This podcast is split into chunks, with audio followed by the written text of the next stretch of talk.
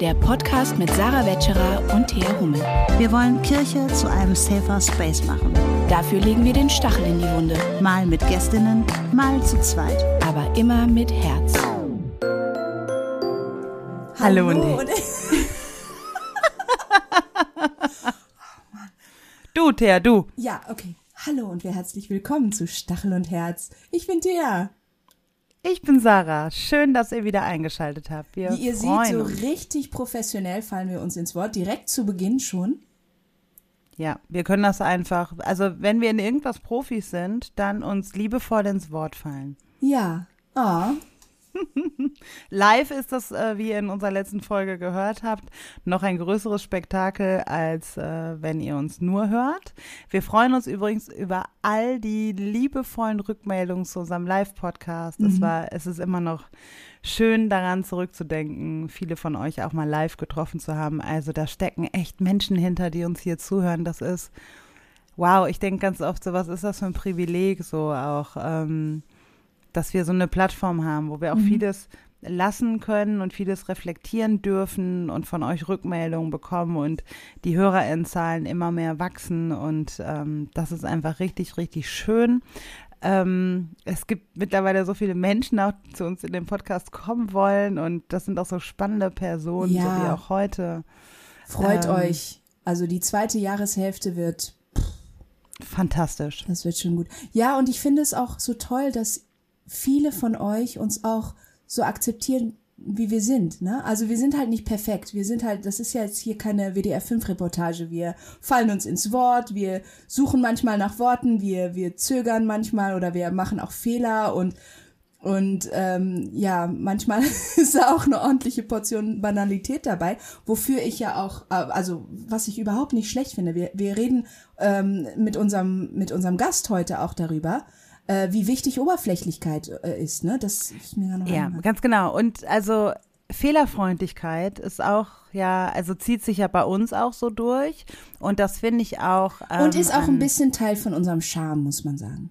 Ja, wir spielen damit, aber wir wollen ja auch eine Fehlerfreundlichkeit etablieren. Also bei mhm. all diesen Themen, und das habe ich nochmal gerade nochmal ähm, durch die Reaktion der AfD auch irgendwie nochmal so reflektiert. Also auf die Abschlusspredigten vom Kirchentag gab es ja AfD-Reaktionen und ähm, da dachte ich nochmal, wenn wir so eine Härte in all diese Diskurse reinbringen, dann steht da die AfD um die Ecke und sagt, ach, die sind euch mit all diesen Themen zu hart und so, hm. dann kommt doch zu uns, kommt mal zu uns und so. Hm. Aber wenn wir eine Fehlerfreundlichkeit etablieren und die Leute mit ihren Ängsten auch aufnehmen, all diese Themen rund um das Thema Diskriminierung mit allen Facetten, die macht Menschen auch Angst. Und wir sind eine seelsorgerliche Institution und auch von unserem Grund auf, von unserem Glauben her seelsorgerlich. Und ähm, das finde ich nochmal auch total wichtig, ähm, das zu etablieren, weil wir dadurch auch nicht nur Menschen nicht verlieren, sondern sogar Menschen gewinnen können. Und das finde ich so schön an Tovia Heimann, Yay. unsere Gästin heute äh, in unserem Podcast. Transperson, äh, Fahrperson, nicht binär in der evangelischen Kirche Kurhessen-Waldeck in Hessen.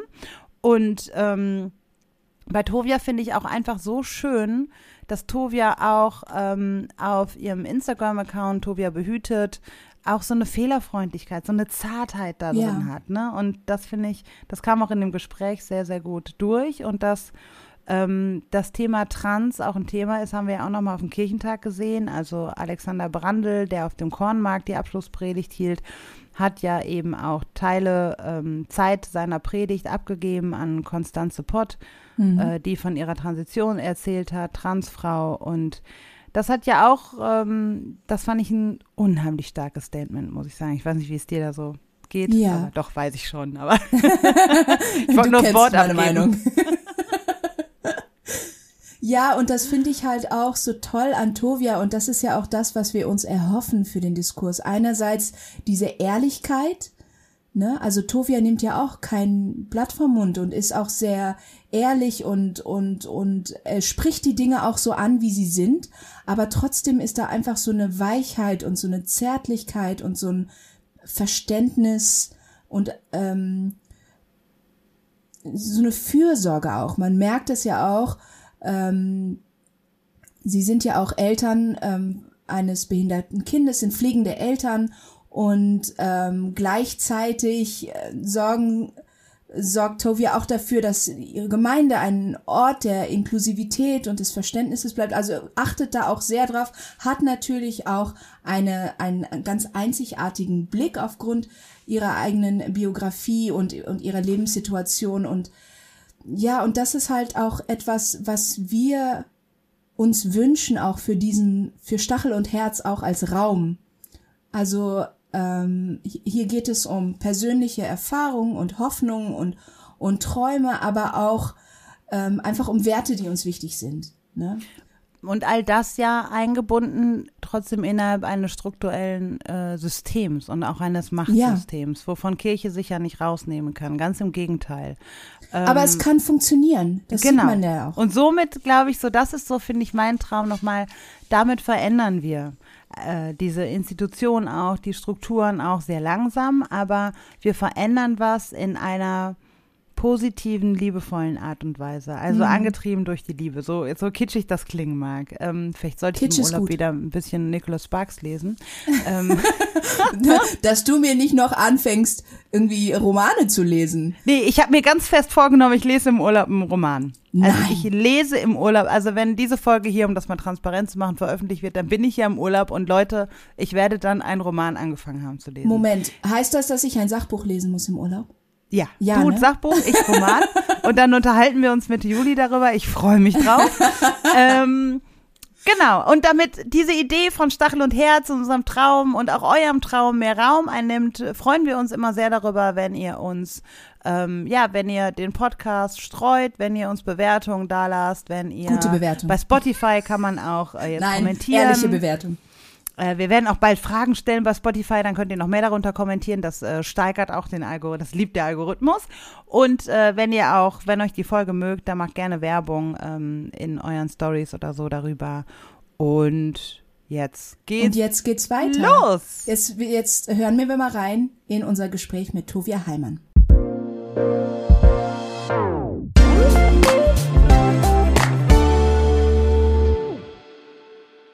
Tovia, wie schön dich zu sehen. Toll, dass du hier bist. Ähm, wir starten ja neuerdings mit einer Einstiegsfrage in die Runde und da haben wir uns etwas ganz Besonderes ausgedacht heute. Ähm, das ist gar nicht so einfach, solche Fragen zu finden. Äh, wir saßen zusammen und haben überlegt, welche kreativen Fragen, die man nicht irgendwie so auch in jedem Kennenlernspiel gestellt, wie gestellt bekommt, können wir denn fragen und Trommelwirbel. oh wow, super. Erzähle von einem Augenblick, den du wiedererleben möchtest. Eieiei. Ich weiß gar nicht, ob ich Augenblicke überhaupt wiedererleben möchte. Weil das wäre dann nur eine trockene Wiederholung. Also von daher Also, naja, man kann die Sachen in Erinnerung wieder erleben. Und ähm, ich glaube, es gibt so einen Moment, der war irgendwie schon krass, als wir ähm, als Familie ähm, in der Elternzeit unseres zweiten Kindes ähm, aufgebrochen und verreist sind. So typische ähm, wohlhabenden weiße deutsche Elternzeit, Auszeit können natürlich zwei Monate mal ähm, durch die Welt fliegen. Und das haben wir auch gemacht, ähm, auch mit unserer äh, behinderten Tochter und wir ähm, in Singapur aus dem Flieger steigen und auf einmal von einer ganz anderen Klimazone erschlagen werden, die wir so noch nicht erlebt haben. Ähm, das war, das war ziemlich cool. Das war nur so ein kleiner Augenblick eigentlich, ähm, aber ähm, da folgt natürlich noch, noch viel, viel mehr, was vielleicht auch mit zur Geschichte gehört. Aber wie gesagt, ich weiß gar nicht, ob ich Augenblicke nochmal erleben möchte. Weil dann, sie können nicht so werden, wie sie waren. Das ist eigentlich auch ganz schön. Ähm, ich kenne das natürlich auch, wenn man so aus dem Flieger steigt, ob das jetzt Dienstreisen oder Urlaub sind, dann so ein, es ist wie so ein warmer Föhn, der dann auch äh, in Dar es Salaam in Tansania finde ich das immer heftig. Das ist unser Regionalbüro von der VRM. Ähm, und da ist das nicht nur ein warmer Föhn, sondern auch, du öffnest die Tür, als ob du in so einem Dampfbad stehst. So gefühlt. Gerade mhm. wenn du aus der Klimaanlage kommst und so. Genau. Thea, hast du einen Augenblick?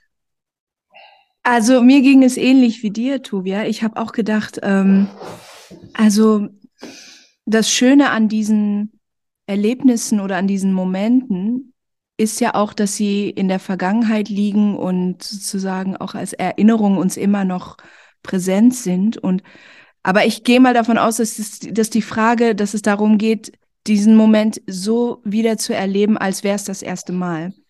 Und äh, witzigerweise ist ähm, das erste, was mir in den Sinn kam, ein bisschen ähnlich wie deiner. Ich war im März ähm, auf einer Dienstreise in Westpapua in Indonesien und wir hatten da auch ähm, eine Region besucht, äh, wo ganz viele Inseln sind und wo man immer mit so einem ähm, mit so einem kleinen ähm, Speedboat, also so einem kleinen Mo Motorboot, äh, wie heißt das? So ein, so ein kleines Bötchen mit einem Außenbordmotor. Sind wir immer von Insel zu Insel gefahren für, ähm, ja, für um die Projekte zu besuchen und da ähm, einfach dieser Moment, ähm, wo wir über, über das Meer fahren und ähm, die Sonne so unterging hinter den, hinter den Bergen, hinter den Inseln und das ähm, äh, einfach in dem Moment habe ich wirklich so eine ganz tiefe Ruhe gespürt und die Wind in den Haaren, den Wind in den Haaren gehabt und es war einfach so schön dort und ähm, das war so ein Moment, wo ich dachte, okay, das ist jetzt so ein Moment, den ich auch für mich festhalten will. Okay, ähm, meine Antwort, die ich mir gerade kurz überlegt hatte, geht so ein bisschen in eine andere Richtung. Tovia, du hast ja auch, äh, wir haben ja ein gemeinsames Buch gelesen in den letzten Monaten, äh, Das Ende der Ehe von Emilia Rock. Ja, quer gelesen, gelesen, halb gelesen, whatever. Äh, wir haben uns zumindest beide mit dieser Thematik beschäftigt. Ähm, und ich möchte meine Hochzeit nochmal erleben. Und zwar nicht, das klingt jetzt komisch, ne? Mein Mann hört den Podcast ja auch. Ähm, nicht, weil das so schön war, also natürlich war es schön, ja. Aber äh, sondern weil ich vieles Aber nicht so schön, dass ich ihn deswegen wieder erleben möchte. ich möchte diesen Tag noch schöner gestalten. Nein, also zum einen ähm, äh, ja, weil ich viele Dinge, wie wir unsere Hochzeit gestaltet haben, heute anders machen würde.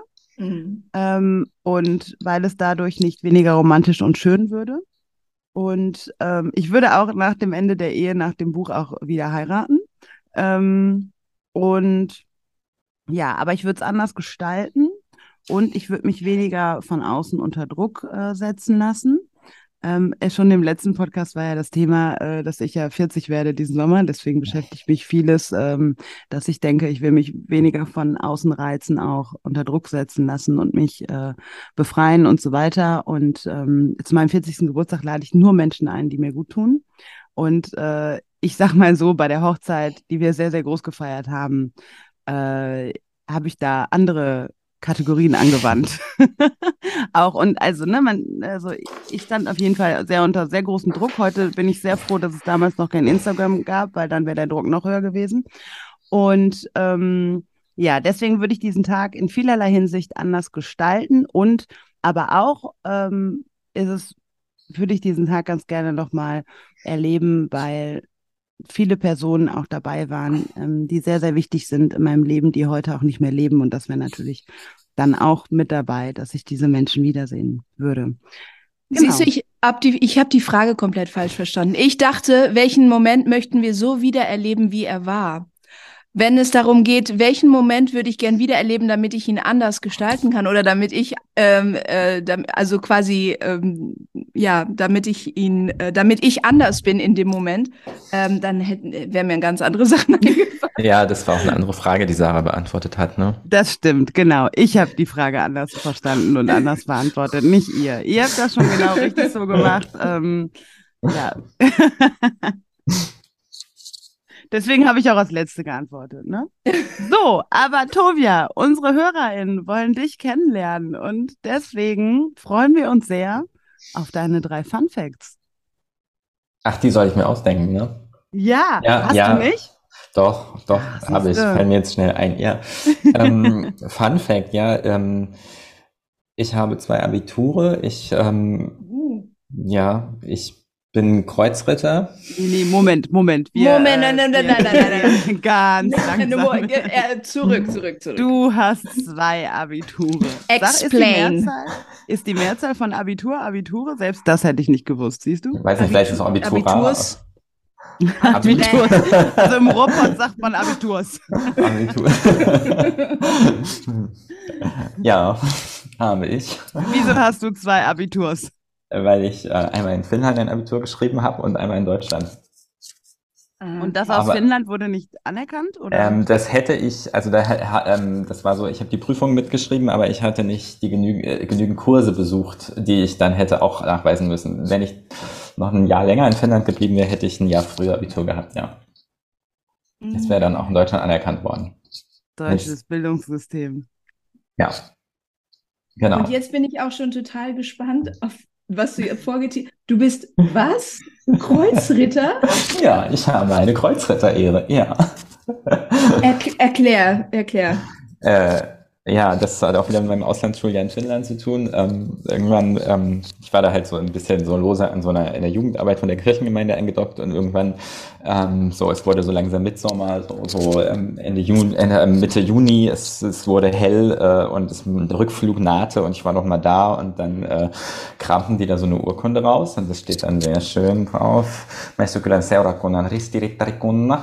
Und das ist sozusagen ähm, von Messukula, der Gemeinde, die Kreuzritter-Ehre bekommen habe, zum mutigen Niederreißen zwischen den Mauern der Kulturen. Und ähm, genau, deswegen Oh mein Gott, Gänsehaut.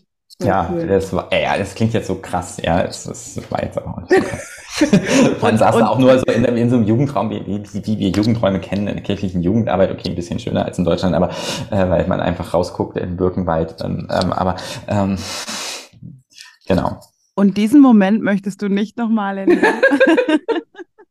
Nö, was, was, das, das wäre dann irgendwie langweilig. Ich weiß ja, was kommt das war ja auch irgendwie so krass, da zu sitzen und zu denken, ich bin da nochmal da und, und äh, man muss dazu sagen, es ist auch so ein bisschen, ich war ja in Finnland und ähm, Finn, Finninnen sind total verschlossen.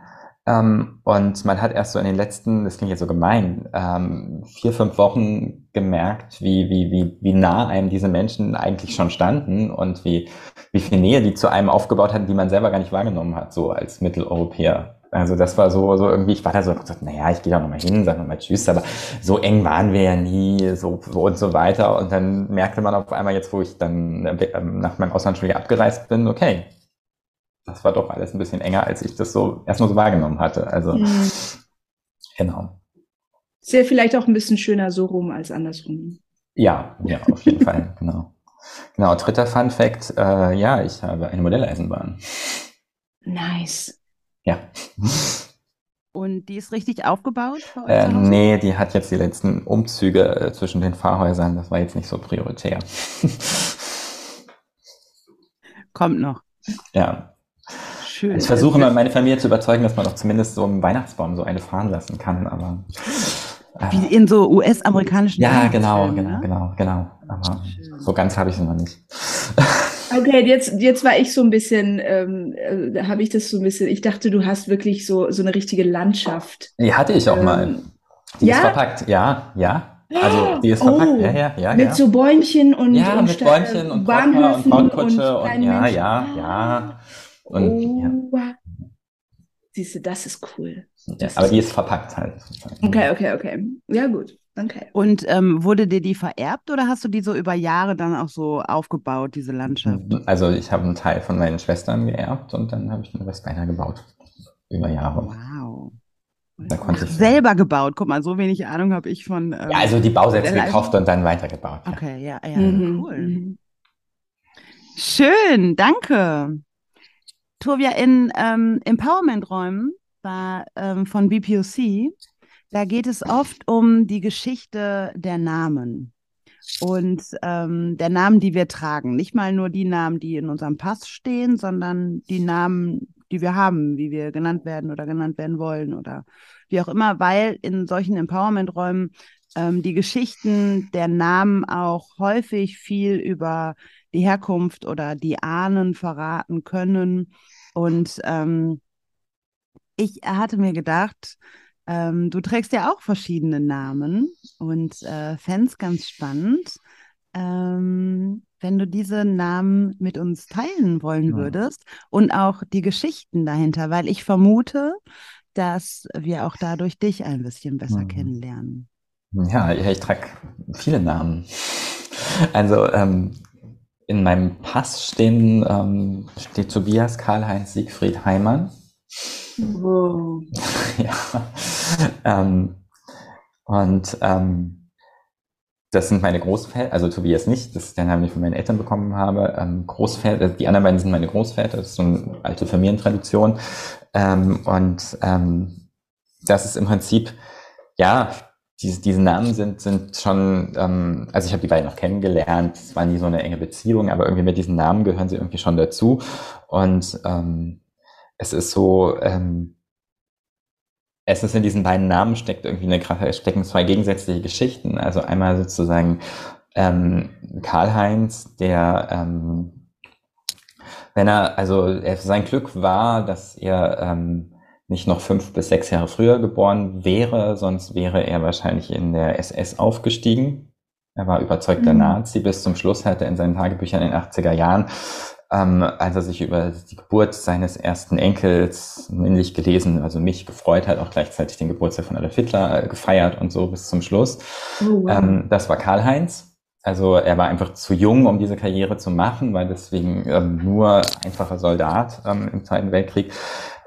Der andere ist Siegfried. Siegfried, da kommt auch der Name Heimann her. Heimann ist ein jüdischer Name. Ähm, in Berlin ähm, hat er gelebt, ist aufgewachsen, durfte kein Abitur mehr machen, hat Berufsverbot bekommen. Sein Vater, also mein Urgroßvater ist wahrscheinlich noch von der Gestapo ermordet worden und ähm, ja, sozusagen, da kommt, da kommt sozusagen diese ganze ähm, Spannung in diesem Namen zusammen. Ja, krass. Und ähm, das alles in deiner Person. Ja, ich denke jetzt auch nicht jeden Tag drüber nach. Also Nein, das aber ist es ist schon, aber es ist schon erstaunlich einfach, wenn man für uns heutzutage sich einfach nochmal vergegenwärtigt, dass das auch einfach Familien waren. Ne? Familien waren damals so. Sie waren damals auch ähm, so äh, gemischt und ähm, und dass man und das äh, spiegelt sich dann halt wieder jetzt in deinem Namen. Aber das sind auch einfach Familiengeschichten, ähm, die dort abgebildet werden. Und diese Vielfalt, die damals Ja, herrscht. Genau. Naja, und auch äh, krass, weil deine Eltern kommen dann ja, wenn ich das jetzt richtig daraus schließe, aus diesen beiden Familien Ja. und äh, haben sich, haben sich gefunden und ähm, das, das finde ich ja auch krass so. Also, dass da auch, ähm, finde ich generell bei, ist jetzt nicht nur bei deiner Familie so, finde ich generell bei Familien so, also wer findet sich eigentlich in dieser Welt und wie kommen da auch unterschiedliche Geschichten, Biografien und gerade Mhm. auch in Deutschland ähm, auch mit der Nazizeit verwobene ganz unterschiedliche Perspektiven und Biografien zusammen. Und ähm, daraus entstehen Menschen wie du. Und das trägst du durch deine Ahnen auch in dir, egal ob man jetzt jeden Tag darüber nachdenkt oder nicht. Aber ähm, das finde ich schon auch krass. Und also das zeigt nochmal, ähm, finde ich auch immer wieder, in solch einer komplexen Gesellschaft leben wir. So komplex ist Identität. Und ähm, so komplex sollten wir uns auch wahrnehmen und sehen. Und das verhindert dadurch ja auch irgendwie mh, schwarz und weiß zu denken, weil wir sind komplexe Wesen. Und ähm, ja, danke daher. Aber du warst Ja. noch nicht fertig, glaube ich. Ja, ich habe ja noch, ihr redet mich die ganze Zeit mit Tovia an, was mich auch sehr, sehr freut. Das ist ja meine Namensschöpfung, beziehungsweise mein, mein, mein Spiel mit, mit dem Namen Tobias, den ich halt, der in meinem Ausweis steht, auch mein offizieller Name ist und ähm, ähm, auf einen offiziellen Dokumenten und auch in einem offiziellen E-Mail unten steht es auch drin, Tobias Heimann, das ist, ähm, es gibt zurzeit noch kein Selbstbestimmungsgesetz und so weiter. Ähm, aber da habe ich halt ähm, überlegt, was kann ich mit diesem Ma- Namen machen? Also den Schritt zu gehen, ähm, zu sagen, ich leg, will den jetzt wirklich ablegen, diesen Tobias-Namen und was einen anderen Namen haben, vollständig, das, den wollte ich so gar nicht gehen. Das fand ich so für mich unpassend. Und ähm, dann habe ich sozusagen in meinem ähm, Hebräischkenntnissen und Studium gekramt, dass Tobias ja ein hebräischer Name ist. Und ähm, dass, dass man Namen im Hebräischen ja auch immer unterschiedlich zusammenbauen kann. So, dass Natanja ist ja das gleiche wie Jonathan äh, und so weiter. Und ähm, habe dann sozusagen ein bisschen die Elemente dieses Namens ähm, auseinandergenommen, nämlich ähm, also das S als griechische Endung einfach mal weg. Ähm, und dann das ähm, Ja, also das Jahwe, das, das, Theo, äh, das theophore Element genommen und dann das Tof, das ähm, Tob, das, das Gute, das gute Jahwe, Jahwe ist gut, neu zusammengesetzt aus dem B ein V gemacht, was ja auch ähm, ja ganz eng beieinander ist. Es ist ja auch phonetisch fast das gleiche, B und V. Und ähm, so war dieser feminin klingende Name geboren. So ein bisschen, ja, ich will jetzt nicht sagen Spitznamen, aber so ein bisschen ist es das. Und einfach eine Weiterentwicklung dieses Namens. Ist jetzt gar nicht so ungewöhnlich, weil irgendwie Spitznamen kennen wir alle. Es passiert ständig im Leben, dass wir unsere Namen auch verändern und anpassen und damit spielen und ähm, so. Ja, dein Rufname. Also. Genau, ja. Ja, ja, genau. Schön. Ja, wir, ähm, da, da sprichst du auch schon ein Thema an, ähm, weshalb wir zusammen sind und weshalb wir ähm, zusammen sprechen heute. Ähm, denn es gibt ja nicht nur ein Thema, das in deinem Leben mit äh, Diskriminierung zu tun hat, ähm, sondern in deiner Person oder de deine Familie und, und, du als Person erleben ja auch ähm, unterschiedliche Sorten von Diskriminierung. Also ihr seid pflegende Eltern und ähm, du bezeichnest dich, bezeichnest dich als nicht binär und trans ähm, und du bist auch Fahrperson. Ähm, kannst du äh, erzählen, ob das also wie das miteinander vereinbart werden kann, ähm, hat, hat der Beruf diesbezüglich Vor- und Nachteile. Ähm, und ähm, ja, vielleicht magst du auch einfach ein bisschen teilen, ähm, wie es in der Kirche ähm, sich lebt als Fahrperson, als nicht-binäre Person, als Transperson und als ähm, pflegende Eltern. Mhm. Ja, mm, wo anfangen? Das ist äh, schwierig. Ich kann jetzt nicht sagen, das würde auch nicht passen. Es ist alles ganz, ganz schrecklich oder zu sagen, es ist alles ganz, ganz toll, ist auch falsch. Ähm, also das pflegende Elterndasein, ähm, das ist was, ähm, das ist mm, erstmal was, ist es ein verdammt langer Lernprozess gewesen, das so sich einzugestehen. Ähm, das ähm, das einfach da ist. Ähm, zwar, ähm, irgendwann wurde uns so geraten, dass wir doch einen Pflegegrad beantragen sollen. Und wir also, hä, Pflegegrad? Wir, wir haben ein dreijähriges Kind, warum sollen wir dann Pflegegrad beantragen? Hä? Ähm, und so, und ähm, haben den dann auch beantragt. Ich habe gedacht, nee, da, da wird nichts zustande kommen. Und dann bekamen wir zwei und äh, Pflegegrad zwei. Ja, wir wuchsen da so langsam rein. Und ähm, also und in der Kirche das zu leben, das ist sozusagen ähm, erstmal ist der, der Pfarrberuf tatsächlich war immer ein Beruf mit relativ viel ähm, Flexibilität, was unserer Lebenssituation auch in vielen Belangen sehr entgegenkam. Also dass mhm. das viel, viel organisatorisch ähm, einfach von uns vollkommen frei ist zu machen. Also wie, welche Termine nehmen wir wann an und so. Das, das war ein großer, großer Vorteil, ähm, eine lange Zeit.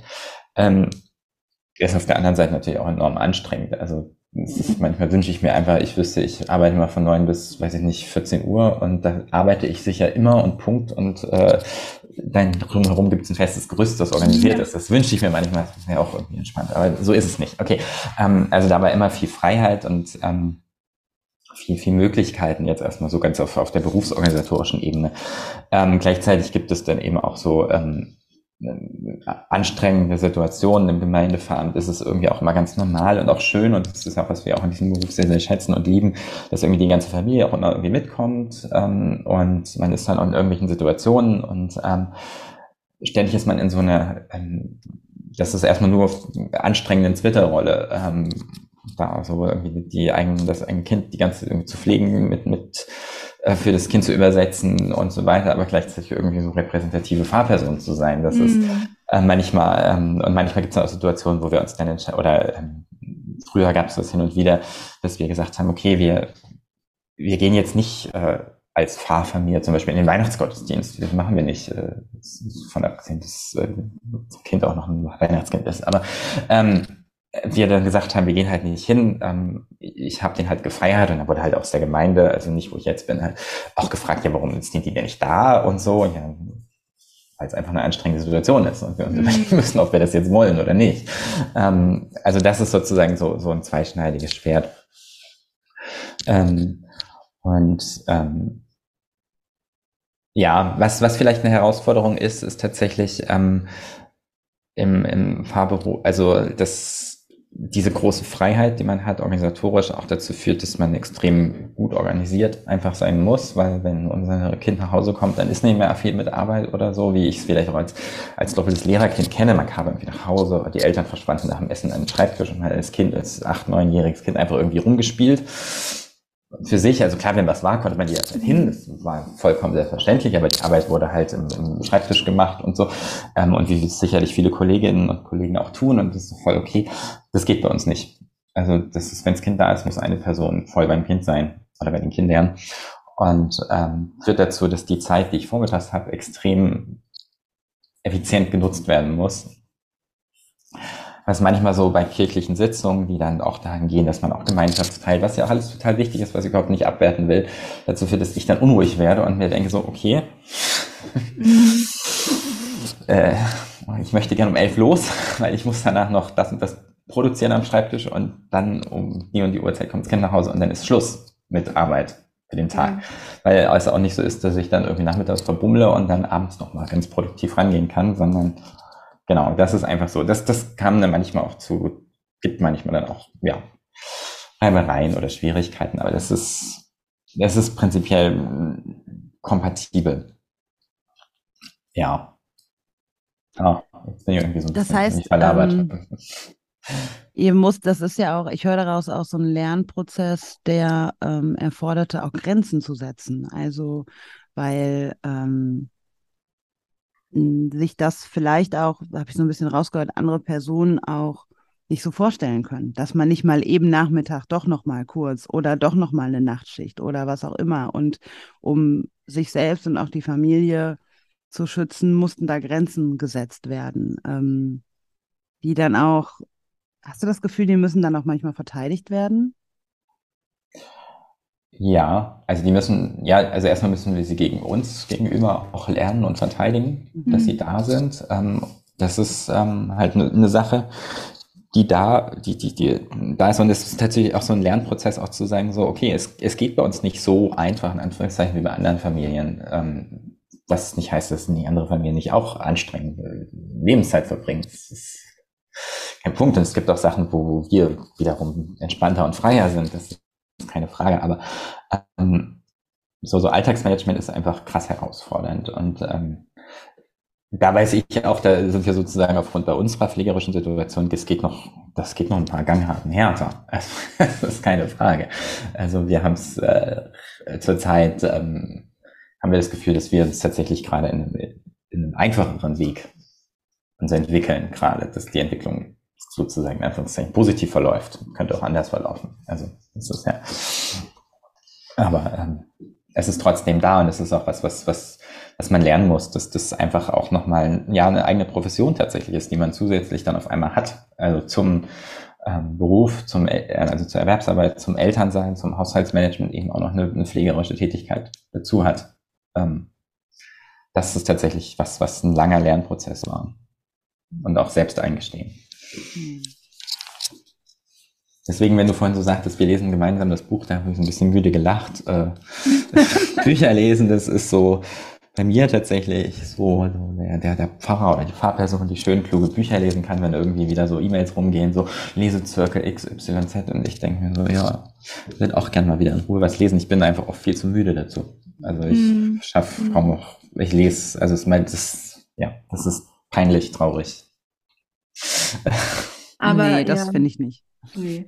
Und ja, und ich denke auch, glaube ich, wenn man diesen Beruf erwählt, dann ähm, bringt man ja auch eine gewisse Bereitschaft mit ähm, für diese Flexibilität. Ne? Also, dass man zum Beispiel sagt, ja, okay, ähm, in der Gemeinde gestorben wird immer, dann muss man halt auch immer da sein und so weiter. Und dann ist es auch vielleicht nicht so einfach, sich einzugestehen, zu sagen, okay, ähm, ich, ich kann mich nicht so ähm, auf diesen Beruf einlassen, wie ich es mir vielleicht vorher gewünscht habe, sondern ich, es gibt auch noch andere Faktoren, die das mitbestimmen.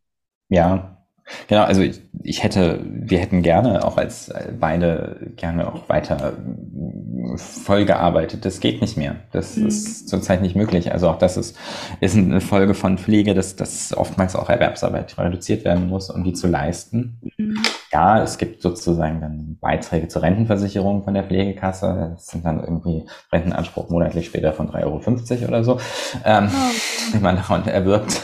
Ähm, Ach, ja, ähm, aber das ist eben auch eine Folge, die man sozusagen noch gar nicht, jetzt, jetzt als Fahrbeamte und so weiter müssen wir uns ja jetzt nicht beschweren, dass wir jetzt irgendwie äh, armutsgefährdet werden, überhaupt nicht. Aber das, da gibt es eben auch viele, viele andere Familien, wo es anders ist. Und ähm, was mich tatsächlich manchmal so berührt im Fahrberuf ist, wenn ich so merke, was ich auch von uns kenne, ähm, wie schlecht sozusagen im, im Bereich bei Kindern, die zu pflegen sind, ähm, kommuniziert wird, auch von Ärztinnen und Ärzten oder auch mhm. von behinderten Kindern oder auch, dass es gesellschaftlich so überhaupt nicht drin ist, dass es das einfach gibt und dass das was ganz Normales ist. Ähm, ich hatte mal ähm, mit einer Familie zu tun, die wollten eine Taufe und ich kam da hin und lernte die kennen und ich, ich habe sofort gesehen, was, was mit dem Kind los war und ähm, habe dann halt auch so ganz so erstmal so schon war, merkte schon, ich war schon in meiner professionellen pflegenden Elternbubble drinne und habe dann so gefragt, und sie haben ja bestimmt auch das und das an, an Leistungen und so weiter, was sie beziehen und die wussten gar nicht, wovon sie reden und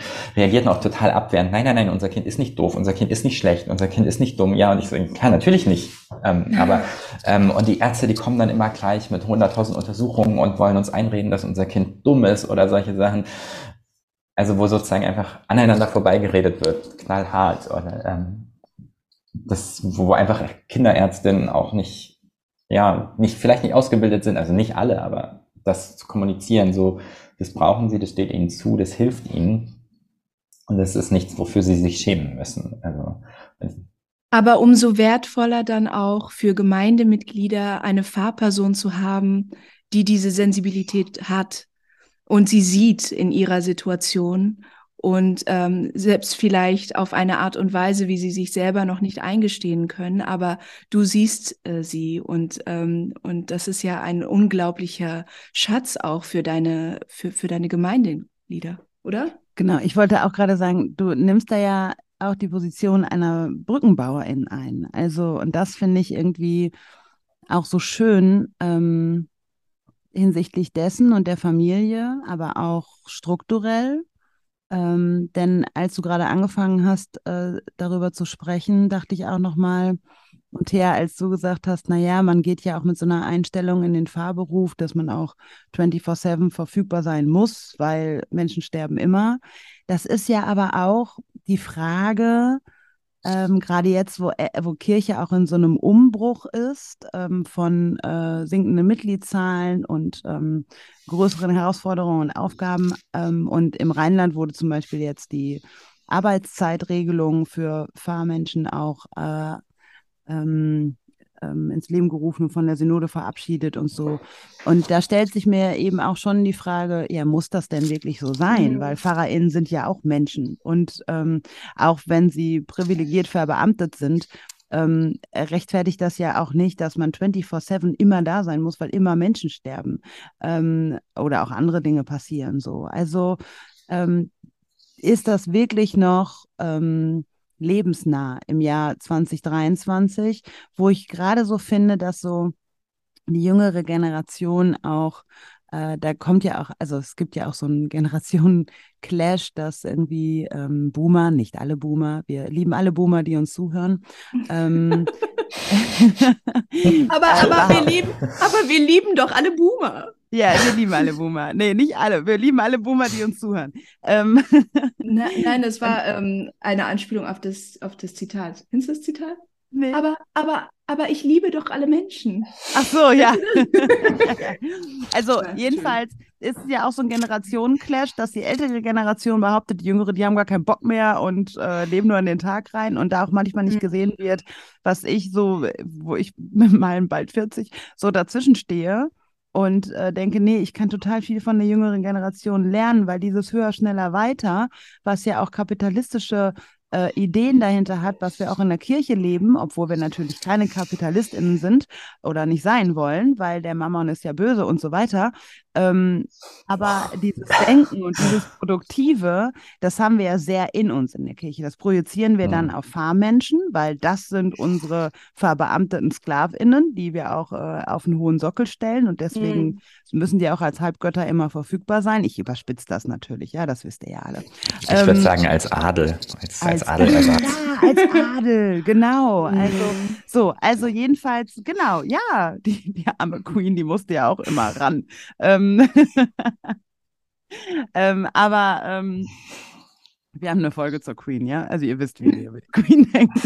Ich, ich weiß, alles gut. Es ist ich, in seiner ganzen Ambivalenz, ja. Ja, ja, also jedenfalls, ähm, was ich eigentlich sagen wollte, nach vielen Umschweifen. Was, was, was sie eigentlich sagen wollte, dass die Kirche vielleicht auch mal ein, dass es vielleicht an der Zeit ist, dass die Kirche einsieht, dass Fahrpersonen auch nur Menschen sind.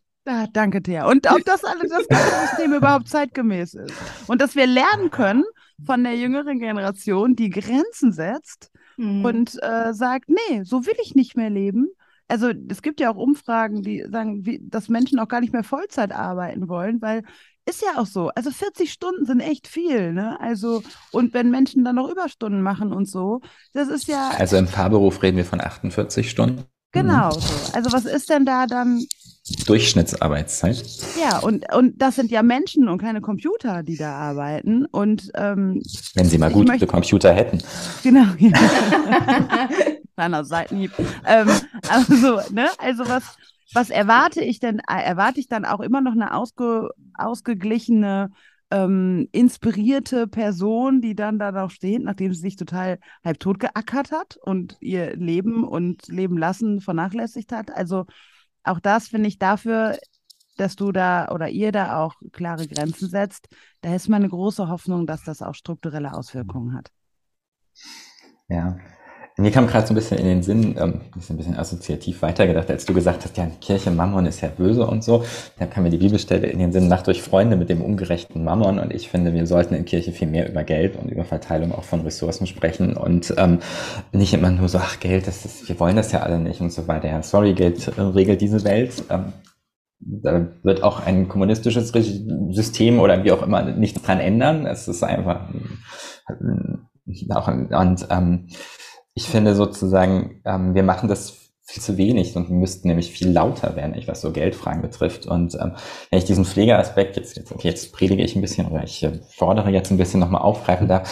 Also es ist ja nicht nur sozusagen, dass ich mit Familien interagieren kann, die pflegende Kinder hat oder zu pflegende Kinder haben, dass ich die verstehe, sondern auch nochmal ganz anders in Situationen gucke. Häusliche Pflege ist ein riesengroßes Thema. Ähm, und jetzt, wo wir diesen Podcast aufnehmen, wird wahrscheinlich gerade im Bundestag die Pflegereform verabschiedet die ähm, vorne und hinten nicht reicht. Und ich denke mir so, es geht, das ist, kann man jetzt auch nochmal aus feministischer Perspektive drauf gucken, wenn es jetzt, wenn es jetzt Ölheizungen in Häusern von Vermietern wären, dann würde diese Reform so nicht verabschiedet. Es würde keine Gewerkschaft mittragen. Ähm, äh, nichts. Also es ist, reicht, dieses vorne und hinten reicht es nicht für die häusliche Pflege, aber oder wie es so schön unsere Pflegekasse ausdrückt, ähm, die die Briefe immer nur in die Mutter schickt. Ja. ähm, die Frau macht's ja. Mhm. Also das ist so. Ähm, Man kann es ja mit ihnen machen. Ja. Genau, und da finde ich, da müssten wir, müsste, müsste Kirche viel lauter werden, auch gerade, also ich verstehe es nicht, wir haben als Fahrperson eigentlich, wenn wir Beerdigung fast täglich mit häuslicher Pflege zu tun, sind damit täglich konfrontiert. Ähm, ja, und ich, ich höre fast nichts von Kirche dazu und das, das, das, das regt mich richtig auf. Zu Recht.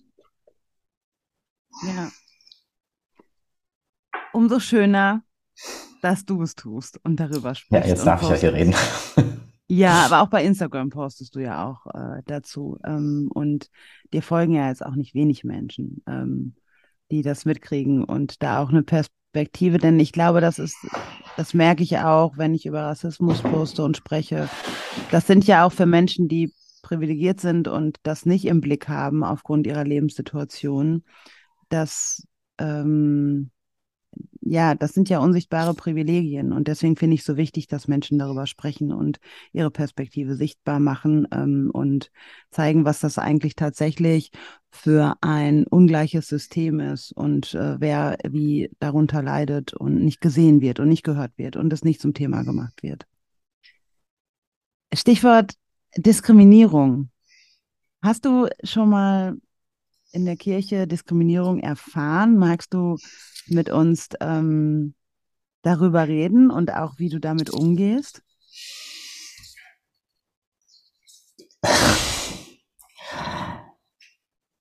Ach, weißt du, was soll mir passieren? ähm, ach, ich bin mal ähm, angerufen worden ähm, wegen Make-up und Beerdigung, ob das denn zusammenginge und dass das, äh, ja, dass ich da bitte aufpassen soll. Anlasslos. Also es gab nicht, also, äh, also ob man hätte anrufen müssen, wenn sich jemand bei einer Beerdigung beschwert, dass die Fahrperson da Make-up getragen hat, das ist immer noch eine andere Frage, aber es gab kein, es gab nichts. Es gab, gab nichts, nichts, nichts, nothing. ähm, ich, ähm, und das, äh, dass ich da doch bitte mit Make-up vorsichtig sein soll, zum Beispiel. Das habe ich mal erlebt ich habe dann nur unterbrochen und gesagt, ich kann genauso verantwortungsbewusst mit Make-up und Beerdigung umgehen wie jede andere Kollegin auch.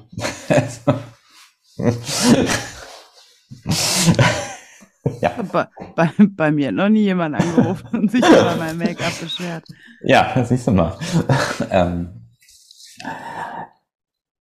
ja, das, das war so, so, so eine Sache, die ich schon ähm, ja, einfach, einfach irgendwie so, so in dem Moment was irgendwie skurril, aber ähm, es hat mich dann doch, doch ziemlich lang beschäftigt, einfach was, was ähm, sozusagen, okay, hier, wir hängen alle zu den großen Tagen werden irgendwie die Regenbogenflaggen in der Kirche rausgehangen, so kleine Wimpelchen aufgestellt und man freut sich. Und ähm, wenn es dann vielleicht mal drauf ankäme, ähm, wo ja nicht wirklich drauf was irgendwas drauf angekommen war. Also es war ja Nothing, nichts, es ist gar keiner. Das hat sich niemand beschwert. Äh, ähm, war dann kein, also ja, passiert dann sowas. Das war dann einfach, ähm, genau. Ansonsten, ja, ich, es ist wahrscheinlich so ein bisschen so, manchmal erkenne ich es nicht, manchmal ist es mir auch egal, manchmal stehe ich drüber. Ähm, wenn dann Nachrichten kommen oder so, wenn so sozusagen Äußerungen kommen, dass eine Fahrperson keinen Nagellack oder kein Make-up tragen soll und das dann verglichen wird mit, mit irgendwelchen Sachen im Sinne von, das passt nicht, weil der Arzt kann kein Blut sehen. Ähm, der wäre ja auch ein schlechter Arzt. Gut, okay, klar. ähm, das verstehe ich nicht. Ja, ich habe es auch nicht verstanden. Ähm, ich auch nicht.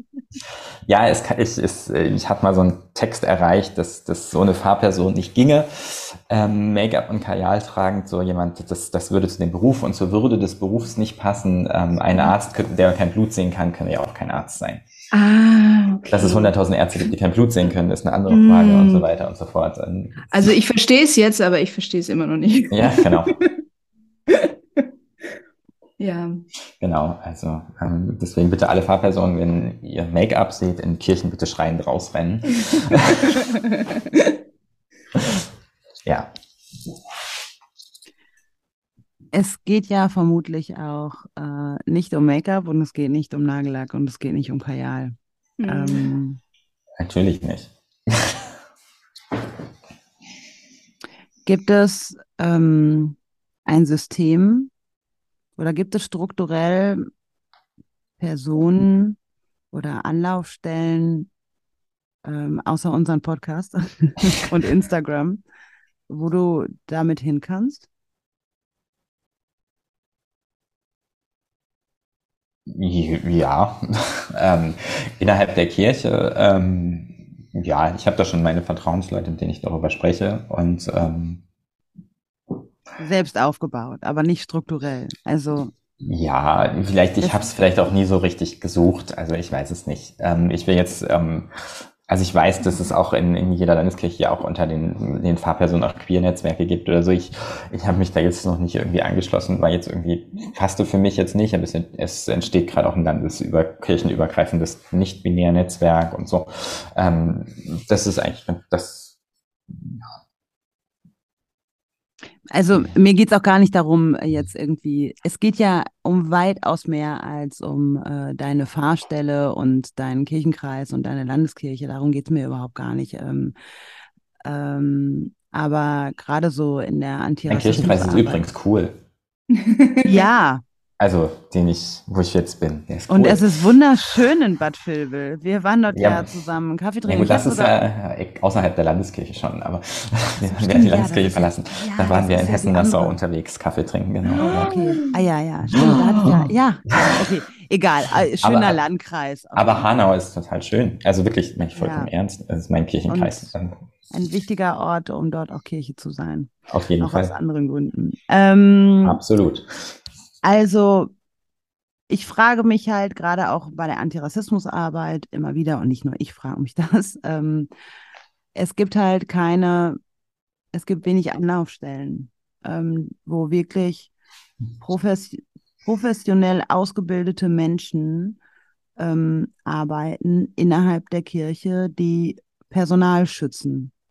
Ähm, wo wir als Menschen, die wir hauptamtlich in Kirche arbeiten, uns hinwenden können ähm, und wo das, was wir erfahren haben, auch, also eine seelsorgerliche Kirche, die es von sich behauptet, sollte auch Stellen haben, wo man sich seelsorgerlich als äh, Menschen, die hauptamtlich dort arbeiten, hinwenden kann, ähm, um Diskriminierung anzuzeigen ähm, selbst wenn sie für manche Menschen nicht als sehr offensichtlich sind, weil es sicherlich auch Menschen gibt, die sagen, ja, mein Gott, Tobi, stell dich nicht so an, da hat jetzt nur jemand angerufen und äh, was zum Make-up gesagt oder mal was zum Nagellack gesagt oder so.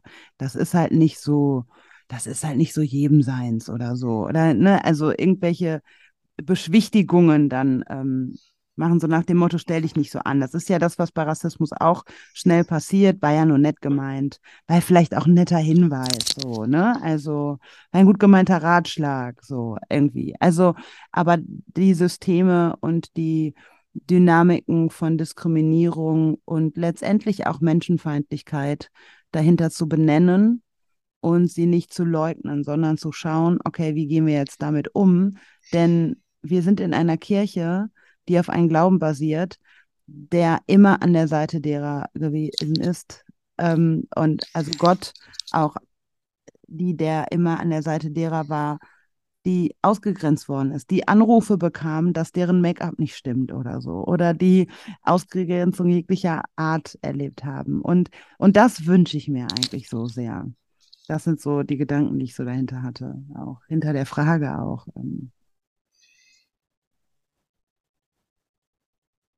Also, weil letztendlich suchen wir uns, und da ist, glaube ich, so die Gemeinsamkeit, wir suchen uns selber unsere Orte, ähm, die uns empowern und uns stützen. Und ich frage mich, muss die Kirche das nicht tun für marginalisierte Menschen? Muss sie uns nicht proaktiv schützen? Ich würde sagen ja und ja und, und nein. ähm, ich finde, ja, Kirche muss proaktiv marginalisierte Menschen schützen, auch noch ähm, in, ja, auf vielen Ebenen. Ähm, und gleichzeitig ist ja auch, finde ich, nochmal so eine Frage, ähm, das soll jetzt bitte nicht verstanden werden als irgendwie äh, Schutzrede für, für die Institution Kirche oder so, sondern ähm, wer ist eigentlich Kirche? Ähm, und ähm, ist Kirche nur sozusagen die, das, das, das verfasste Organ, was irgendwie mit dem Landeskirchenamt oder mit, mit ähm, Presbyterium oder mit, mit Konsistorium irgendwo rumsteht? Ähm, oder ist Kirche auch mehr und was anderes? Und ähm, das ist so ein bisschen, da, da finde ich, ähm, ich spreche vielleicht aus einer Position von einer gewissen Stärke heraus, oder die ich mir einfach auch nehme oder aus, keine Ahnung, warum ich das so stark mir nicht mehr so nehme. Wahrscheinlich, keine Ahnung, aber ähm, dass der Begriff Kirche, wir den auch nicht eng führen müssen auf, auf, auf die, die Landeskirchen oder die EKD oder Bistümer oder so, sondern dass wir das dass wir uns den auch ein bisschen zurückholen können, wie so ein bisschen in dem, dem Begriff christlich, dass der eben nicht ähm, irgendwie ein, ein, ein konservatives Bewahren von, von irgendwie einer alten ähm, weißen Klassengesellschaft ist, sondern dass es was ganz anderes ist, dass wir diese Begriffe auch ähm, proaktiv stark selber füllen können. Ähm, du wirst ja. ja wirklich ein Geschenk und ein Segen für diese Kirche, wenn ich das mal so sagen darf. Also, denn aus sicherlich vielen schmerzlichen Erfahrungen spricht noch so viel Liebe und, äh, und das ist gut. Also ich, ich mag die Kirche ja auch. Ich bin ja auch, also ich bin ja freiwillig hier. Also und auch. Ähm, deswegen sind meine Fragen ja auch, es ist ja ein offener Denkprozess. Ich weiß auch nicht, wo der Weg hingeht. Aber dennoch lag mir das gerade so auf der Zunge, das äh, sagen zu wollen, weil die Kirche kann sich so, und wer auch immer die Kirche jetzt ist, ja, also ähm, kann sich so darüber freuen, dass es Menschen wie uns, sage ich jetzt einfach mal hier so in der Runde gibt. Hört uns ja keiner zu. Die ihr, die ihr positiv zugewandt sind und ihr Bestes suchen, obwohl sie Leid in ihr tragen und erfahren haben. Und, ich denke, ja. ich denke, das ist, ist eine total wichtige Einsicht, dass sozusagen auch bei dass das Kirche etwas ist, was, was hoch emotional ähm, besetzt ist für die Menschen, die mit Kirche zu tun haben. Ähm, und gerade in diesen krassen Umbruchssituationen, in denen wir sind, ähm, dass selbst Menschen, mit denen ich vielleicht inhaltlich überhaupt nicht eine Chor bin, wie sich Kirche entwickeln soll, auch die das ja nicht machen, weil sie irgendwie gemeint sein wollen, sondern weil sie auch gedanklich krass für diese Kirche brennen. Und ähm, das ist das ist so für mich so manchmal ein bisschen so die Frage, was ist denn, warum löst es sowas so emotionale krasse Affekte aus, dieses dieses Kirchenthema bei den Menschen? Ähm, Vielleicht, weil es eben was ist, was ja wertgeschätzt werden kann und, wert und geliebt wird. Ähm, und selbst, selbst wenn, wenn Menschen total anderer Meinung sind als ich, äh, wie, wie sich Kirche zu entwickeln hat und ich mir hinterher denke, so, oh, wie kann es sein, dass das, das geht doch gar nicht. Auch darin steckt eine große, große Liebe zu dieser Institution. Vielleicht zu einer Form, die ich nicht so schön finde, ja. Aber, oder zu dieser Organisation oder zu dieser Gemeinschaft oder, ja, was ist Kirche? Gute Frage. Ein weiterer Raum, in dem du wirkst, ähm, ist ja, ähm, ist ja Instagram. Und auch dort ist bestimmt ein Ort, wo ähm, man nicht geschützt ist oder, oder ja immer auch dem ausgeliefert ist, was, was Menschen so denken, Gutes und, und Schlechtes. Und das erreicht einen ja dann auch sofort. Ähm, durch äh, Nachrichten und durch Interaktion äh, von Menschen dort. Aber ähm, uns ist aufgefallen, auf deinem Insta-Profil, Tovia behütet, ähm, steht in deiner äh, Biografie oder in deiner Bio-Beschreibung oben, ähm, hoffnungslos in Hoffnung verloren. Such nach Sprache für Unsagbares. Was bedeutet das für dich? Hm. Ähm, das ist tatsächlich, baut ähm, auf, auf ähm, ein bisschen auch auf meinem Ordinationsspruch tatsächlich auf. Mein Gott, ich bin so ordinationsfromm auf einmal gerade. ähm, ähm, der, oh Gott, ja, das war, ähm, wir, wir sind gerettet, aber auf Hoffnung, aber auf eine Hoffnung, die man nicht sieht. Mhm. Ähm, und ähm, gleichzeitig auch auf die Erfahrung, ähm, die wir gemacht haben nach der Geburt unserer Tochter, dass ähm, ein, ein, ein junges Leben wiederbelebt wird über, über Stunden mhm. über eine, die ganze heilige Nacht hindurch und es eigentlich keine Hoffnung gab und es trotzdem Hoffnung gab. Also das ist für mich so, das, das, das ist für mich nicht sozusagen der, der Grund, die Grundfeste von, von, von meinem christlichen Glauben. Und dieses, was, was Paulus schreibt, Hoffnung gegen alle Hoffnung. Also, das, das, das ist so ein krasses Gegenstemmen ist gegen, gegen das, was, was nicht sein soll. Ähm, und was, was trotzdem ist. Ähm, und ähm, Gleichzeitig ist es eben etwas, was, was krass in, in der Unsicherheit steht. Also ähm, wenn ich sage, sprich Sprache für was Unsagbares, ich, für mich ist christlicher Glaube ähm, oder mein christlicher Glaube ist, ist, ist überhaupt nicht davon geprägt, dass ich irgendwas sicher bauen kann und möchte. Ähm, irgendwie so, ähm, wir sind aber gerettet in Jesus oder, oder Gott hat uns alle lieb. Ja, das, das kann ich alles theologisch, ähm, dogmatisch, wie auch immer unterschreiben. Und ich finde es auch, ich, ich habe große Respekt und Bewunderung davor, wenn Menschen das glauben für sich. Ähm, ich ich ähm, kann nur aus meiner christlichen Glauben heraus sagen, ich, ich habe keine Ahnung. Ich weiß nichts. Ich stehe in einer absoluten Unsicherheit. Ähm, oder wie Jesus in, in Himmelfahrt sagt, ihr sollt gar nichts wissen. Tschüss, bin jetzt weg. Ähm, ja, sagt er ja. Euch gebührt nicht zu wissen, Stunde und Zeit, wann ich wiederkomme. Äh, und haut ab, macht sich vom Acker. Hat sich der Lukas so ausgedacht. Ne? Ähm, und, ähm, und das ist so irgendwie, das ist vielleicht auch so was, was, was, so, was mit Queerness zu tun hat und so diese, diese absolute Unsicherheit auszuhalten. Das ist für mich der Kern von christlichem Glauben. Ähm, und nicht zu wissen, was, was wirklich stimmt ähm, könnte man natürlich sagen, okay, da, da rutscht man ja total in so eine Situation rein, wenn man nicht weiß, was stimmt, sozusagen in einem absoluten Gleichgültigkeit und Nihilismus. Ähm, das kann eine Folge sein, aber ich, ich, ich finde, wenn ich nicht weiß, was stimmt, wendet mich das erstmal hin zu einer krassen Liebe zum, zum Gegenüber, also zu dem Menschen, der, der eine Meinung vertritt, wo ich nur sagen kann, oh Gott, Friedrich, wie kannst du nur? Ähm, trotzdem ist in dem Menschen vielleicht ein Funken Gottes. Klaus. Was für Bei uns eine- heißt Friedrich immer Klaus. Aber Ja. was für eine, was für eine unglaublich erfrischende Ansicht in einem, äh, in einem Raum, in dem so oft für sich beansprucht wird, die Wahrheit zu kennen und, ähm, und die Autorität zu sein, was ähm, moralisch richtig ist und so weiter. Ähm, das finde ich, ich finde das so ähm, eine wunderschön, also auf einer Seite sehr poetische, aber auch ähm, du hast ja auch eine gewisse, also in der in, in diesem Nichtwissen steckt ja auch trotzdem dann eine, eine Sicherheit darin, ähm, trotzdem geborgen zu sein. Und, äh, und das finde ich einfach eine sehr, ähm, ja, ein, sehr schöner, schöner Gedanke, ähm, äh, zu, zu sagen, okay, ich, ich, ich, ich, ich weiß nichts, aber ich, ich weiß, ähm, dass ich getragen bin. Naja, und das ist dann ja letztendlich auch sehr lebensnah, weil damit lässt sich auch all die Komplexität auch ähm, in unserer Gesellschaft ähm, viel besser aushalten und ertragen, als wenn ich für mich beanspruchen würde, ich weiß, was kommt, ich weiß, was ist, ich weiß, was gut und richtig und so, und so weit ist.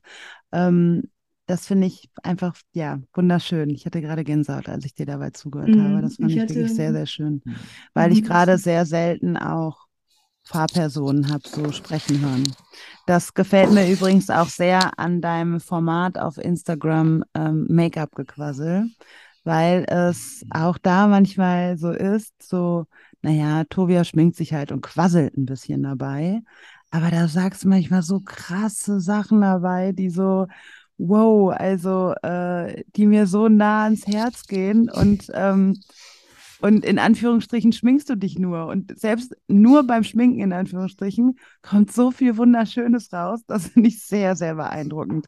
Ähm, wie bist du auf dieses Format gekommen? Okay, jetzt ähm, werde ich rot. Das ist der beste Blusher. Ja, ja. ähm, also ich sitze gerade an meinem Schminktisch. Tatsächlich. Weil da klingt, kann kein Telefon klingeln. Ähm, wie bin ich auf das Format gekommen? Ähm, das ist tatsächlich aus zwei Gründen erwachsen. So ähm, irgendwann hatte ich mal so ein bisschen so gedacht, so, oh, mein Instagram-Account, der muss ja auch irgendwie ähm, christlich, kirchlich sein und so. Und ich mache da so irgendwie so, so, so kurze Outtakes von der Predigt. Und dann habe ich irgendwann, ähm, ja, habe ich mich auch schon lange geschminkt, nicht so, nicht so auffällig. Ähm, das mache ich schon tatsächlich, mich, mich schminken mache ich schon sehr, sehr, sehr lange. Das haben viele Menschen auch, glaube ich, lange Zeit gar nicht so richtig wahrgenommen.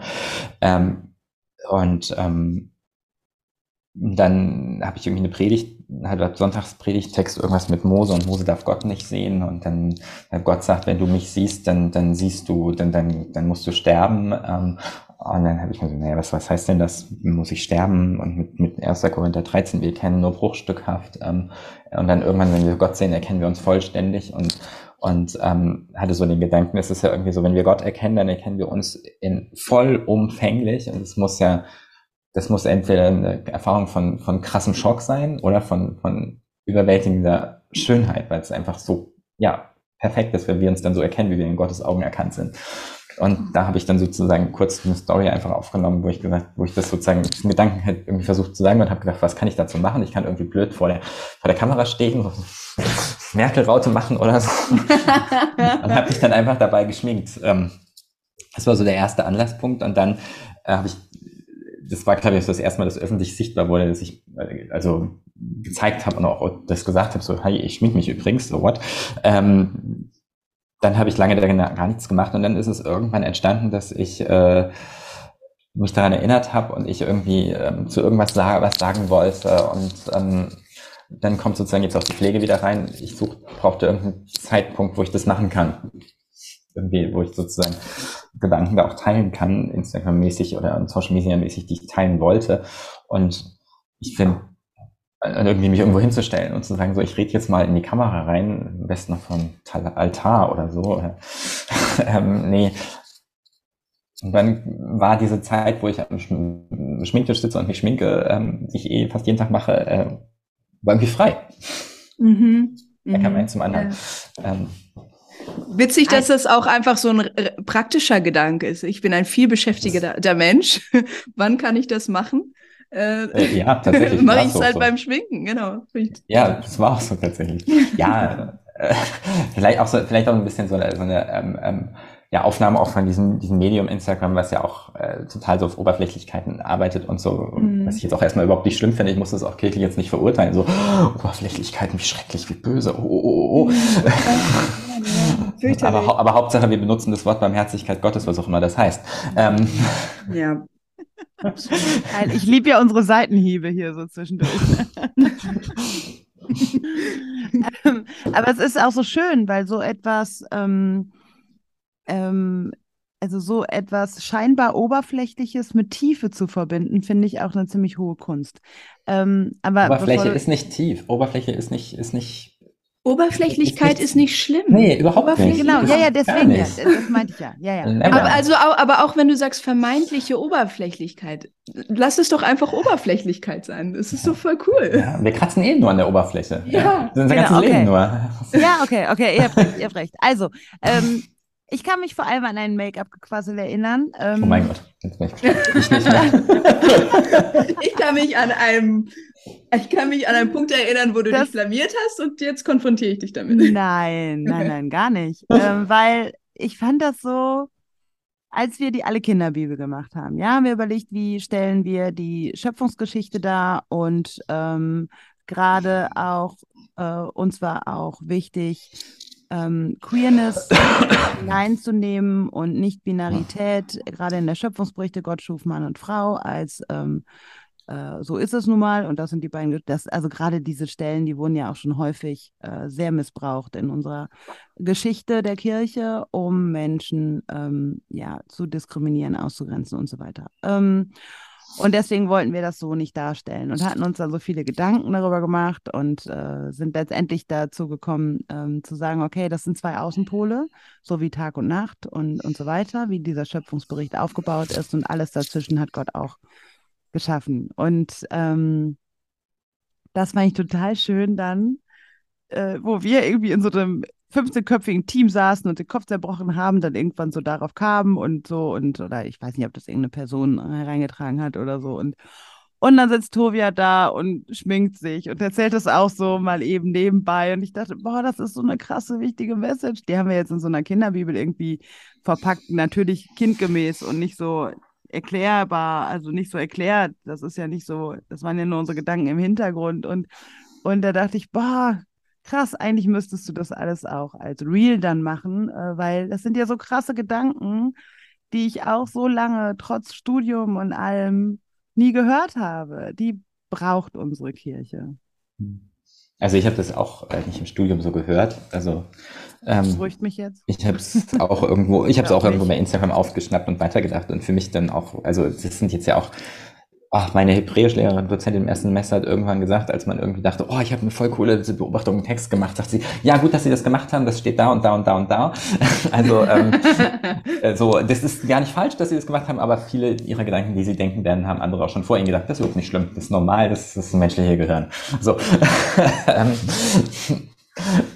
ähm, ja, ähm, ich finde nochmal zu dieser Schöpfungsgeschichte, ich finde die zwei, den zweiten Schöpfungsgeschichte Genesis 2 ja viel spannender, was Mann und Frau betrifft, ähm, als das, wenn man da auf die Textebene guckt, dass das überhaupt nicht Gott ist, der da irgendwie, oder die ist, die da äh, das festlegt. Das ist eine menschliche Aussage. Du bist Frau, ich bin Mann. Mhm. Das ist, ist, ist selbst auf der Textebene der Bibel ist es, ist diese Fest, diese, diese, diese Polarität oder, oder Brennpunkt in der Ellipse ist ich weiß nicht, ob ich sozusagen einfach sagen möchte, da ist Frau, da ist Mann und dazwischen gibt es was, sondern vielleicht doch eher, gibt es sogar vielleicht schon mhm. sozusagen was, was über den einen Pol und drüber, ich weiß nicht. Uh, anyway. Ähm, und ähm, zu wissen, das ist eine menschliche Aussage und wenn wir dann, wenn ich dann sage, ich, ich glaube, wir, wir glauben es Unsicherheit aushalten und annehmen, dann muss ich auch menschliche Aussagen, selbst die in der Bibel getätigt werden, die ganze Bibel menschlich ist, ja, geschenkt. Aber ähm, dass sozusagen die Theologen, die das verfasst haben, schon gesagt haben, wir legen das den Menschen in den Mund, diese Aussage, und nicht Gott. Mhm. Gibt es noch ähm, andere Bibelstellen, wo du sagen würdest, ja, die haben mir in meiner Auseinandersetzung zum Thema Transidentität auch sehr geholfen oder die habe ich dadurch auch nochmal aus einer ganz anderen Perspektive neu entdeckt? Also ich, ich, ich bin gar nicht so ein bibeltreuer Mensch. Das macht einen anderen Anschein. Meine, meine Bibelkunde ist grottig. Ja. Also die ist richtig schlecht. Also ich darf mich nie mit, mit, mit, mit, mit, sehr, mit, mit sehr bibelkonservativen Menschen streiten, da würde ich grandios verlieren. Keine, keine Sorge, die Briefe kommen sowieso, dann äh, erklären es die Leute, die die Leute. Ja, das ist, das ist gut. Das, stimmt, so, so, so sollte ich diese Briefe mal sehen, ja. ähm, äh, tatsächlich äh, auch, ich hatte es vorhin schon gesagt, 1. Korinther 13, wir erkennen nur stückweise wie durch einen Spiegel. Ähm, mhm. Auch nochmal ein interessanter Blick aufs Make-up-Gequassel übrigens. Ähm, mhm. ähm, dieses, verdammt nochmal, wir wissen es nicht.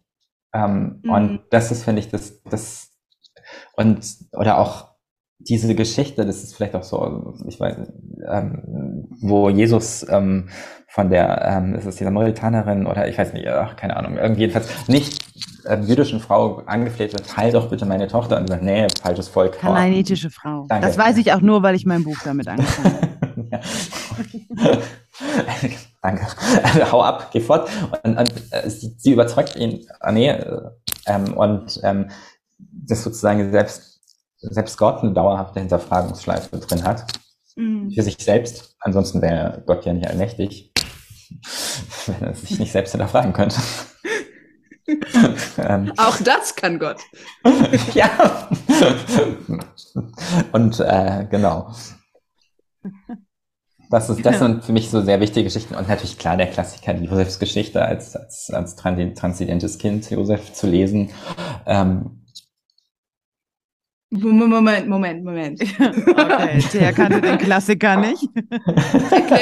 ich wollte auch mal Klassismus bitte, raushängen lassen. Bitte, bitte die äh, für, für mich und die anderen HörerInnen, äh, die gerade nicht äh, folgen können. Ey, das stand sogar kurz. im deutschen Pfarrerblatt, dem konservativen ähm, Hausblatt der Pfarrerschaft sogar schon drin. Ach Mensch, ja, dann muss ich das eigentlich wissen. Das ist, das also ich lese kein keine Sachbuch, Sachbücher, aber das Fahrblatt lese ich natürlich immer. Dann nicht so mehr als ich. ähm, nee, ähm, man kann Josefs Novelle äh, ja unglaublich vielfältig lesen, aber man kann sie eben auch dahin lesen, dass Josef als ein transidentes Kind gelesen wird. Ähm, mit diesem Prinzessinnenkleid, was ja wirklich ein, nicht, nicht irgendwie nur ein, ein schöner Mantel ist äh, von Marco Polo, sondern das ist das äh, ist das Prinzessinnenkleid einer orientalischen Prinzessin, was er bekommt. Ähm, und ähm, dass er von seinen Brüdern dafür ja auch ähm, misshandelt wird, ähm, dass er ähm, oder sie, Josef, ähm, dann am Schluss ja auch von, mit, mit, mit weiblichen ähm, Formen gesegnet wird von Jakob, 8, Genesis 48, ähm, ist in Luther-Bibel, ist es so ein bisschen zurechtgebogen. ähm, aber die Bibel in gerechter Sprache, die, die arbeitet ist, ist eigentlich ganz schön raus. Ähm, also man kann in der Josefsgeschichte noch viel anderes lesen, ja. Mhm. Das ist vielleicht auch nochmal, das, das finde ich das auch das Starke an dieser Josefsgeschichte. Es ist eine queere Geschichte, aber es ist nicht nur eine queere Geschichte, wie jede queere Existenz auch verdammt nochmal nicht immer nur über das Gender nachdenken muss. Also ja, wenn ich heute beerdige, dann gehe ich auch nicht hin. Frau Meier, Mann ist tot. Ja, okay, der Witz ist alt, ich weiß. Ähm, aber wir reden jetzt erstmal über meine Geschlechtsidentität, okay. Aber Frau Meier, Sie haben da gerade nicht gegendert im Gespräch, fand ich nicht in Ordnung. Genau. Greife ich jetzt in der Beerdigungspredigt nochmal auf. Ja, also, ja, wenn ich mich jedes Mal so aufregen würde, dass irgendwo Gott nicht mit Sternchen geschrieben wird, wie sich die Leute aufregen, dass Gott irgendwann mal in einem EKD-Post einmal mit Sternchen geschrieben worden ist, oh, dann hätte ich aber Herzprobleme. Eben, man muss sich auch nicht jeden Schuh immer anziehen. Nee. Ähm, ja, die Zeit ist schon wieder so fortgeschritten. Ähm, also, ich glaube, durch, durch, so, durch soziale Medien und auch ähm, einfach auch dadurch, wie sich unsere Gesellschaft wandelt und ähm, Kirche ist ja auch ein, ein Spiegelbild der Gesellschaft insofern und ähm, man sieht ja auch, dass es, ähm, dass sich Sachen verändern. Ist diese Veränderung für dich in der Kirche auch spürbar? Ja, ähm, ich, Kirche ist klar, ich glaube, die Kirche ist gerade in krassen ähm, um Umbruchsprozessen in, in, in, äh, und muss, muss mit, mit krassen Verlust klarkommen. Und Corona-Pandemie war ein krasser Beschleuniger des ganzen Prozesses. Mhm. Also das hat Sachen radikal beschleunigt, die so sonst vielleicht noch ein bisschen sanfter vonstatten gegangen wären. Ähm, ich weiß nicht, ob das jetzt gut oder schlecht ist. Vielleicht ist es sogar ganz gut. Ähm, ich glaube, ähm, Kirche ist, also dieses alte äh, Lagerdenken, evangelisch-katholisch, also ich glaube, das, das lassen wir ziemlich hinter uns. Ich glaube sozusagen, dass, dass die, die kirchentrennenden Fragestellungen, ja, die sind wahrscheinlich wirklich sowas wie, wie Identität, wie, wie Geschlecht, Sexualmoral übrigens, glaube ich, das war es eigentlich schon immer. Ähm, ähm, auch, auch so, so, so Geschlechterfragen, ähm, wenn man sich anguckt, warum 1054 sich die äh, römische und die konstantinopolitanische Delegation sich die Bannbullen um die Ohren gehauen haben, ging es auch darum, ob man jetzt als Priester heiraten darf oder nicht. Also auch im Prinzip solche Geschlechtsfragen. Die sind immer spaltend gewesen, weil Kirche immer auch Teil der Gesellschaft ist und nicht davon getrennt ist. Ähm, und ich, ich würde mir wünschen, Kirche würde sich das mehr eingestehen. Wir sind Teil dieser Gesellschaft in allem, im Guten wie im Schlechten. Wir sind nicht irgendwie aus der Welt raus, ähm, sondern wir sind stärker in der Welt, als wir das so denken. Ähm, und auch von dieser Welt geprägt, auch kulturell immer geprägt. Es war immer so also mich, mich, mich tatsächlich, für mich ein wichtiger Lehrer war tatsächlich Adolf von Hanak, obwohl der eigentlich so aus sich natürlich total disqualifiziert hat im Ersten Weltkrieg, aber der hat das vor dem Ersten Weltkrieg sehr schon rausgearbeitet, wie Kirche immer, immer kirchengeschichtlich total kontextuell war. Und das ist auch überhaupt nicht schlimm. Erstmal. Ähm, und wie sich Kirche verändert, ich hoffe, sie, sie erkennt es an. Ich, ich hoffe, sie, sie, sie erkennt an, dass sie von dieser Welt ist. Und ich würde sagen, ähm, wenn Kirche soweit wäre zu sagen, wir sind von dieser Welt und wir machen die gleichen Fehler wie der Rest der Welt auch und wir sind, wir, wir können als Menschen total gemein unter in der Kirche zueinander sein und es nicht versucht, so irgendwie wegzubügeln mit, mit, aber jetzt gehen wir alle zum Abendmahl und dann Segen, sondern wir, wir halten das aus, wir halten diese Verletzungen aus und diese Konflikte und die sind da und wir benennen das. Ich glaube, dann würde Kirche einen großen Schritt weiter sein. Das würde ich mir sehr wünschen, dass es dahin geht. Also nicht, nicht, nicht, nicht weg nicht, nicht sagen, nicht noch versuchen, irgendwie das kirchliche Arbeitsrecht irgendwie noch weiter zu retten ähm, und so weiter und zu sagen, wir sind doch alle eine Dienstgemeinschaft oder nö, wir sind, wir sind kein Deut besser als irgendwelche großen DAX-Konzerne und so weiter und so fort. Nicht schlechter, das auch nicht, aber wir sind ehrlich. Das wär's. Ja. So sehr auch dein Traum von Kirche aus oder hast du da noch weitere ja, Vorstellungen. Ja, und ich wünsche mir, dass Kirche, ähm, also dass, dass, dass, dass wir als Landeskirchen, als, als Volkskirchen, also jetzt habe ich Anführungszeichen gezeigt, als Volkskirchen sind wir auch in dem Sinne gar nicht mehr unbedingt, ähm, punktuell vielleicht noch, ähm, wirklich stärker ähm, uns selbst als selbstbewusst entdecken und nicht mehr versuchen, alles so, jeder, jeden Standpunkt nivellierend auszugleichen und, und irgendwie noch eine Brücke zu jedem noch so entlegenen Meinungsbild zu bauen, sondern dass wir uns selbstbewusst vertreten. Wir müssen uns ja nicht ein Gespräch verschließen oder so. Ähm, und dass wir als Kirche uns, uns freimachen von, von diesen, diesen ganzen, ja, auch, auch Beamten, auch diesen ganzen semi-nebenstaatlichen ähm, Verwaltungsstrukturen und so, dass wir da viel mehr Mut aufbringen, auch wirklich dann noch, ja, Sachen auch sein zu lassen, die wir bisher vielleicht kennen, ähm, die es dann vielleicht nicht mehr gibt. Ähm, ich bin, ich bin großer Fan von jedem kirchlichen Kindergarten, aber vielleicht müssen wir auch nicht in jedes Boot reinspringen und sagen, wir können es nicht. Dankeschön. Danke für das mutige Teilen mit uns. Ähm, danke fürs Offenlegen von sehr privaten Einblicken. Danke für alle wunderschönen Gedanken und Hoffnungsschimmer. Schön, dass du dir die Zeit genommen hast. Danke, dass du da warst, Tovia. Gerne. Mir Spaß gemacht. Euch auch vielen Dank und bis zum nächsten Mal. Tschüss. Dies war ein Podcast der Vereinten Evangelischen Mission. Wir hoffen, die heutige Folge hat dir gefallen und zum Weiterdenken und Nachfragen angeregt. Falls ihr Fragen an uns habt oder uns Feedback geben wollt, freuen wir uns sehr darüber. Schreibt uns auf Instagram oder ganz klassisch per E-Mail an podcast.vemission.org. Weitere Informationen findet ihr auf www.rassismusundkirche.de. Mit dem Podcast wollen wir dazu beitragen, Kirche zu einem sichereren Ort zu machen. Daher versuchen wir, unterschiedliche Perspektiven hörbar zu machen und wissen gleichzeitig, dass wir nie alle Perspektiven abbilden können. Wenn ihr das für eine gute Idee haltet und uns darin unterstützen wollt, schreibt über uns auf euren Social-Media-Kanälen oder lasst uns eine Bewertung bei Spotify oder iTunes da. Danke für eure Unterstützung, fürs Reinhören und vor allem für all die Menschen, die den Podcast inhaltlich und persönlich mit Beiträgen bereichern. Bis dahin mit den besten Grüßen von der VEM aus Wuppertal.